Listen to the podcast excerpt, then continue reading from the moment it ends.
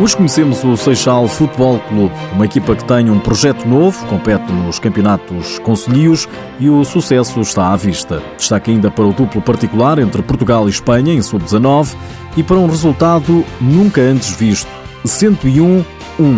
Vamos conhecer a história já a seguir.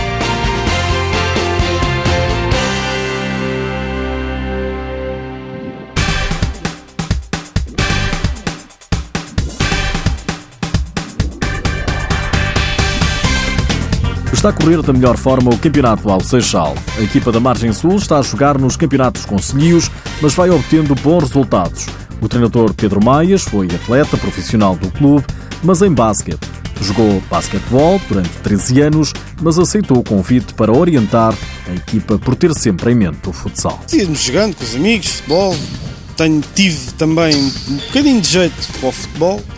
Um, e depois o futsal puxou-me onde representei outro clube do Conselho, o Correio d'Água, muitos anos, e entretanto surgiu o meu convite do irrecusável do meu clube de coração, que foi o Seixal, e, e aceitei o projeto há dois anos. Este é o segundo ano. Em declarações prestadas ao sítio do clube, Pedro Maias lamenta que o Seixal não tenha local próprio para jogar e treinar. Não diria que não era tanto um pavilhão, podia ser um ringue, mas isso é outras guerras que não, Lá chegaremos, sim, tudo a seu tempo. Luís Roça é o adjunto da equipa e um dos principais impulsionadores do projeto do clube. A equipa cresceu de todas as maneiras e feitios. Tivemos, começámos logo a obter resultados logo no primeiro ano em que o Pedro chegou. Uh, os resultados já eram bons, mas ainda não eram aquilo que, que nós queríamos e que o clube merecia. Com a chegada do Pedro, tudo, tudo começou a, a ser mais fluido, os resultados começaram a aparecer e o sucesso está à vista, por enquanto. Fred é o subcapitão do Seixal. Diz que é um trabalho de responsabilidade. Estou neste projeto há relativamente pouco tempo, eh, mas estou completamente comprometido com a equipa e foi para mim uma honra quando fui convidado já à meia da época passada para ser o subcapitão e pronto, é para cumprir.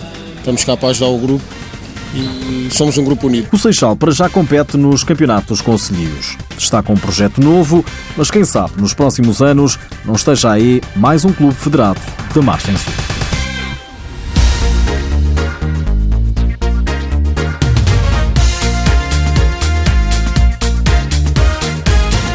Este fim de semana joga-se a jornada 23 da Liga Portuguesa, jornada que começa amanhã às 4 da tarde, com o Elétrico a receber o Sporting em Ponte Sor. À mesma hora, joga-se ainda o Rio Ave, Quinta dos Lombos. Às seis da tarde, o Módicos recebe a visita do Sporting de Braga. Meia hora mais tarde, no Restelo, o Bolonenses defronta o Futsal Mais. No domingo, mais três jogos. Quatro da tarde, Borinhosa Benfica e Unidos Pinheirense Leões Porto Salvo. E a jornada encerra às 5 com o Viseu 2001 a receber o fundão. Faltam quatro jornadas para terminar a fase regular e vem aí depois os play-offs de apuramento de campeão.